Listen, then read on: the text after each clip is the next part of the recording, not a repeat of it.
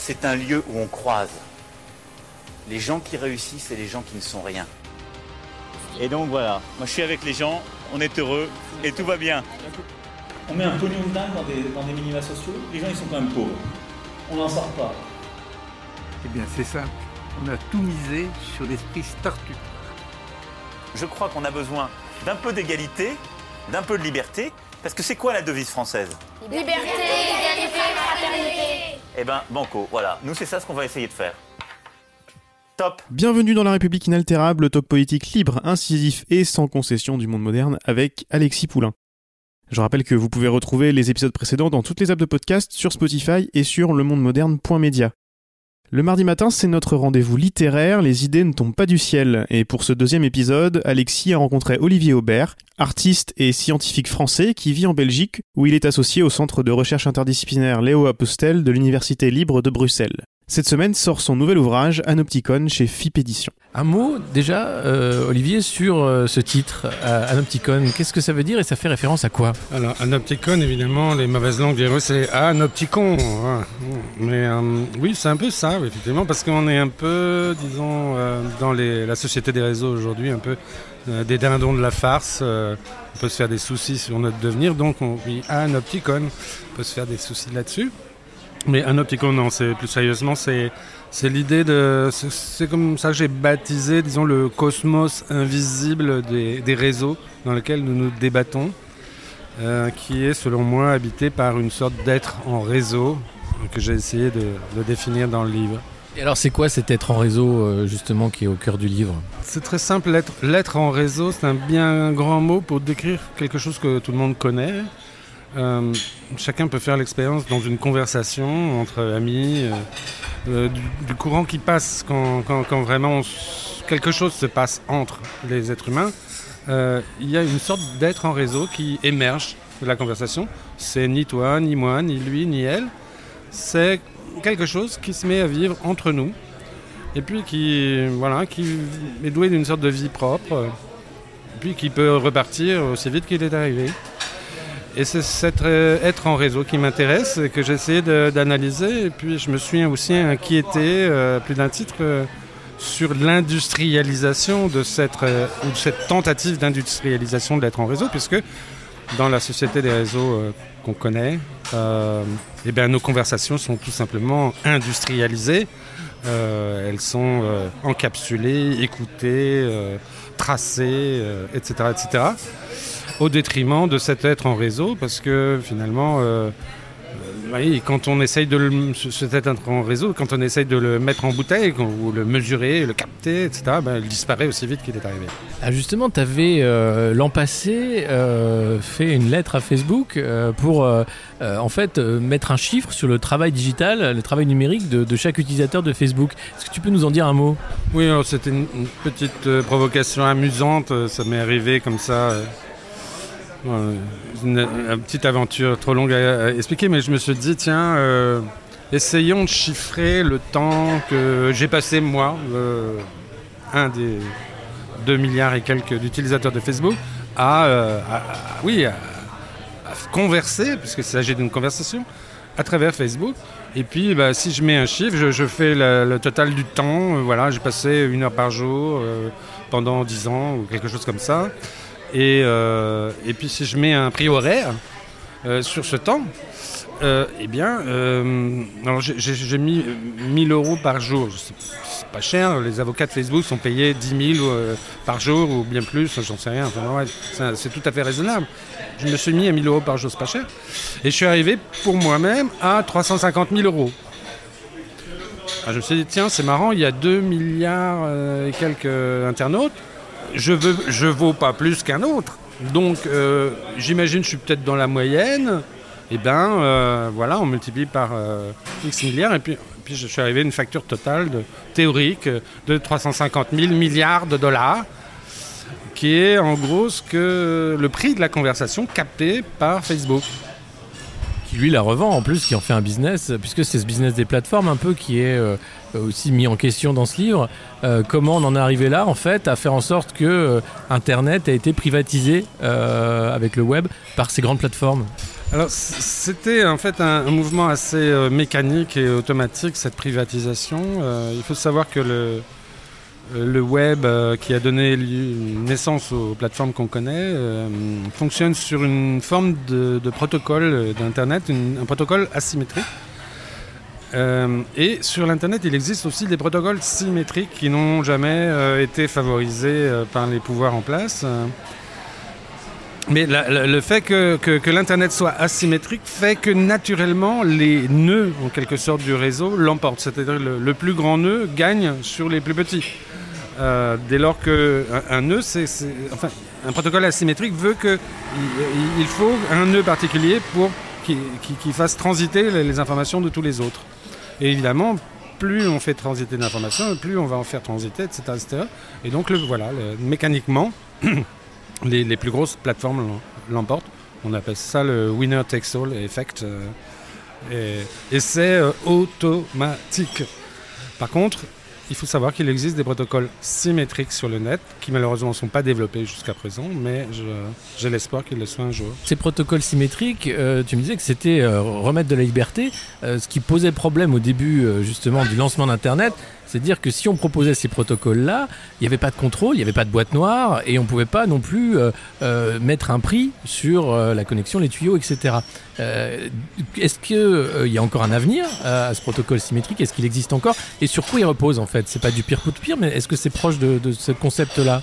Alors, disons, ces protocoles symétriques ont émergé dans les années, fin des années 80, à titre, disons, un peu théorique, et puis ont été expérimentés au milieu des années, des années 90, en même temps que l'éruption du, web.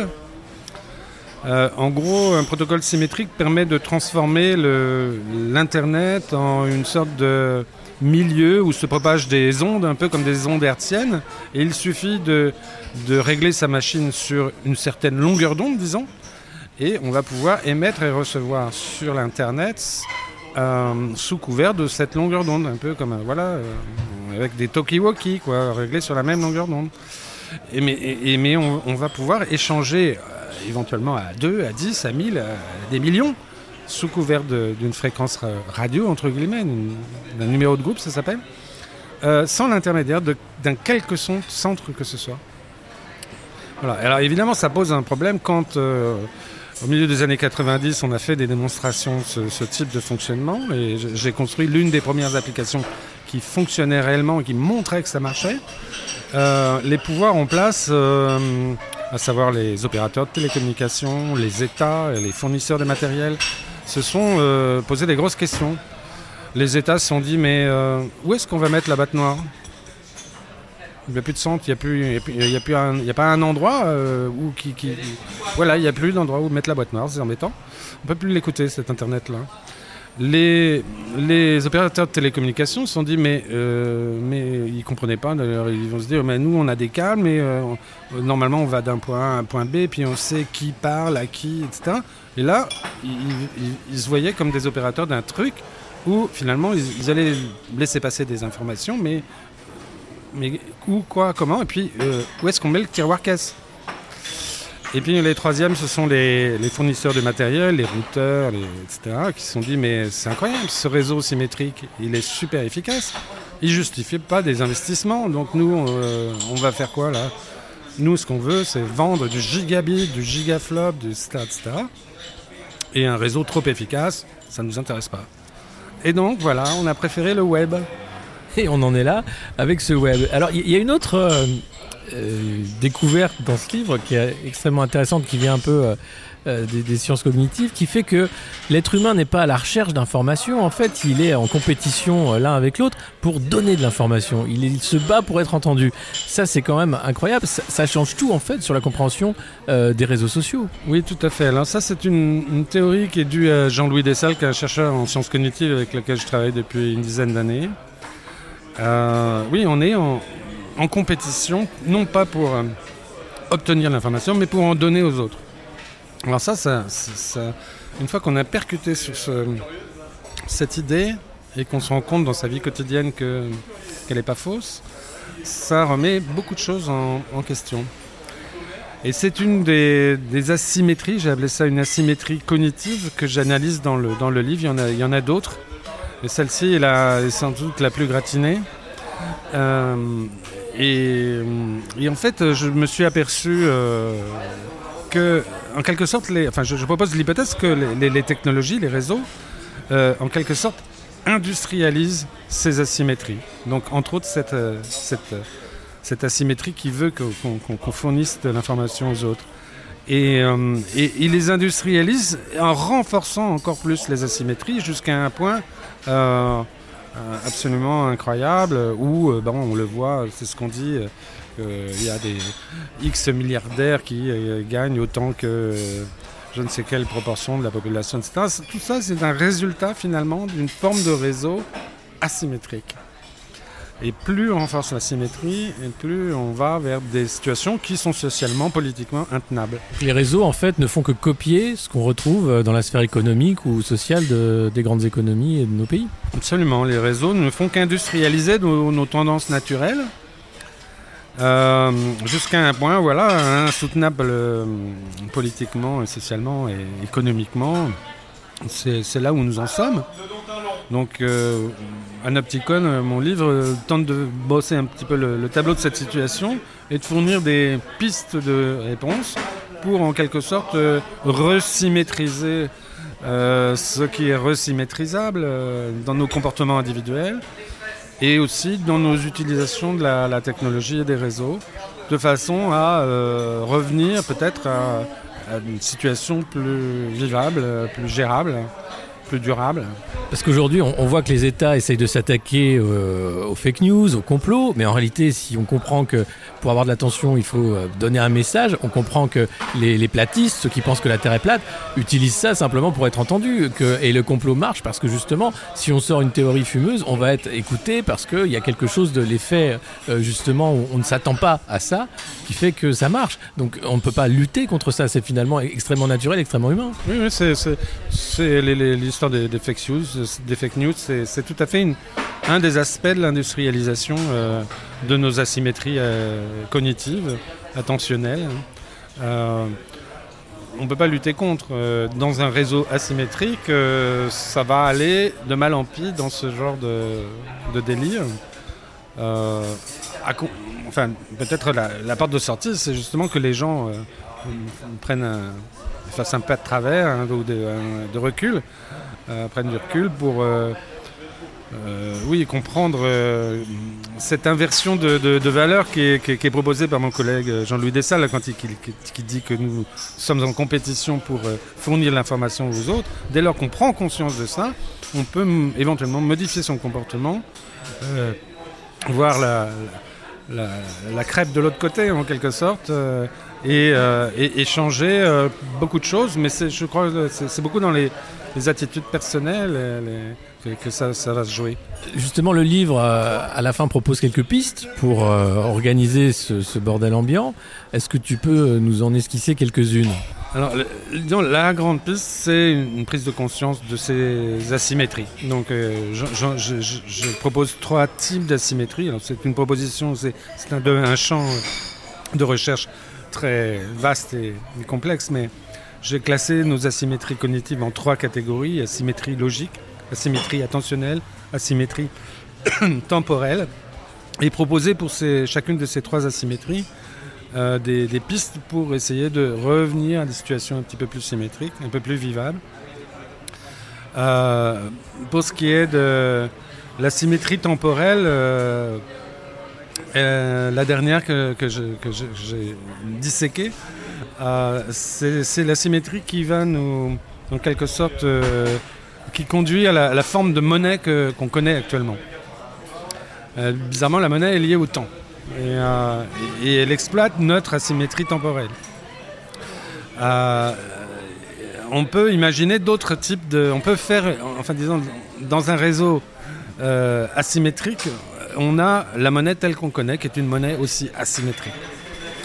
Euh, par contre, euh, comme je disais tout à l'heure, il existerait, il pourrait exister un jour, on pourrait faire émerger ensemble des réseaux symétriques. Quel type de monnaie existerait dans, des réseaux symétriques? Et là, je propose des pistes euh, qui, sont en cours d'expérimentation. Ce pas des pures inventions, c'est même pas moi qui les ai inventées. Notamment, je propose la, piste de la monnaie euh, G1, euh, qui est une, une crypto-monnaie particulière qui, qui fonctionne absolument pas comme Bitcoin, mais qui est créée sur une base de dividendes universels. Un, un mot sur cette monnaie. Donc, euh, différents rapports au temps et les, dividendes universels, ça fonctionne comment?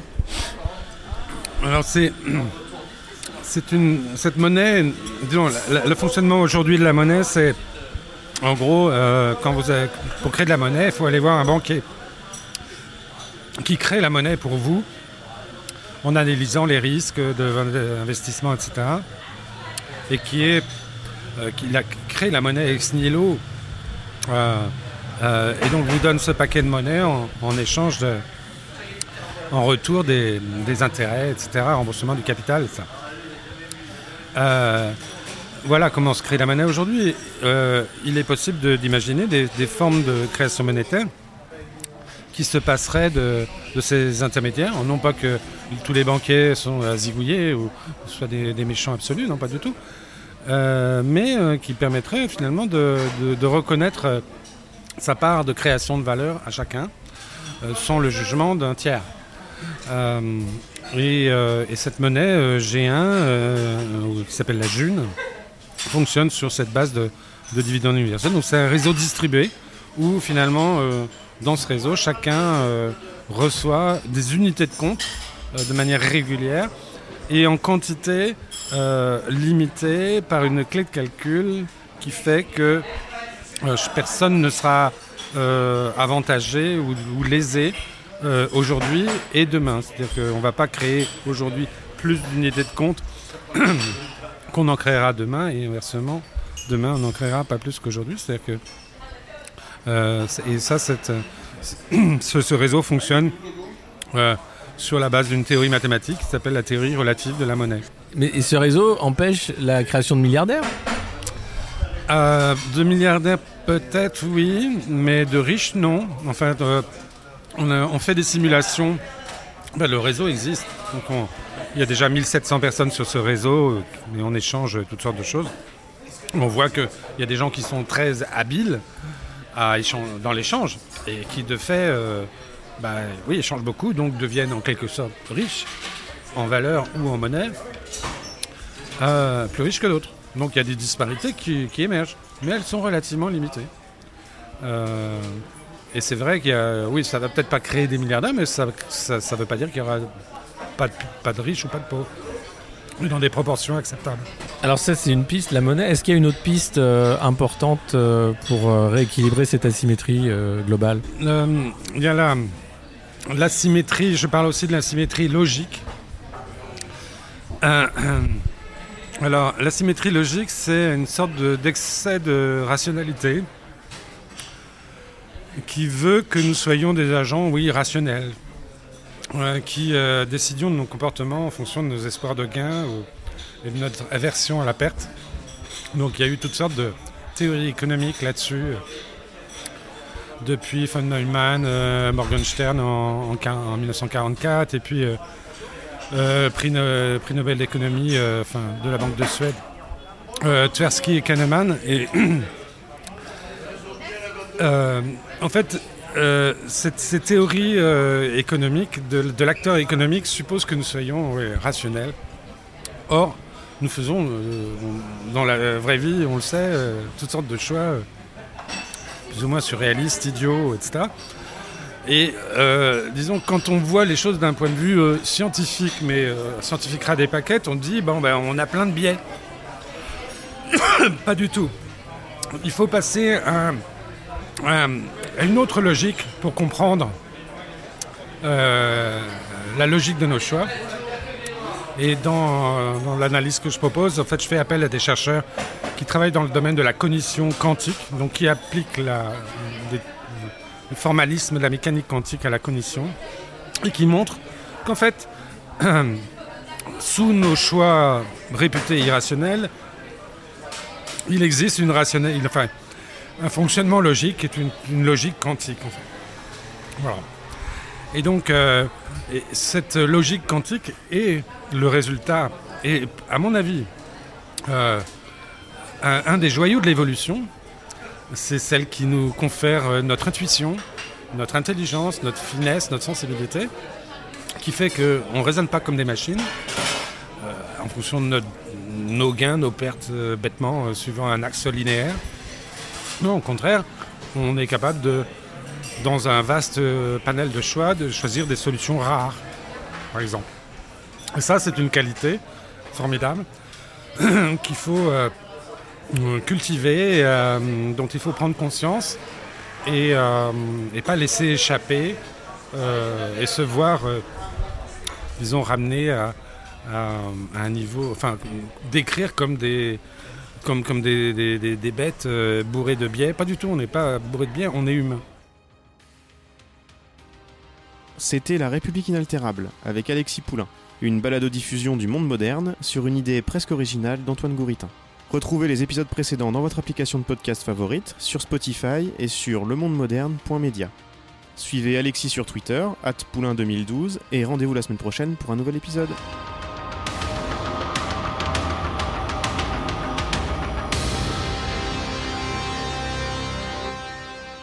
Top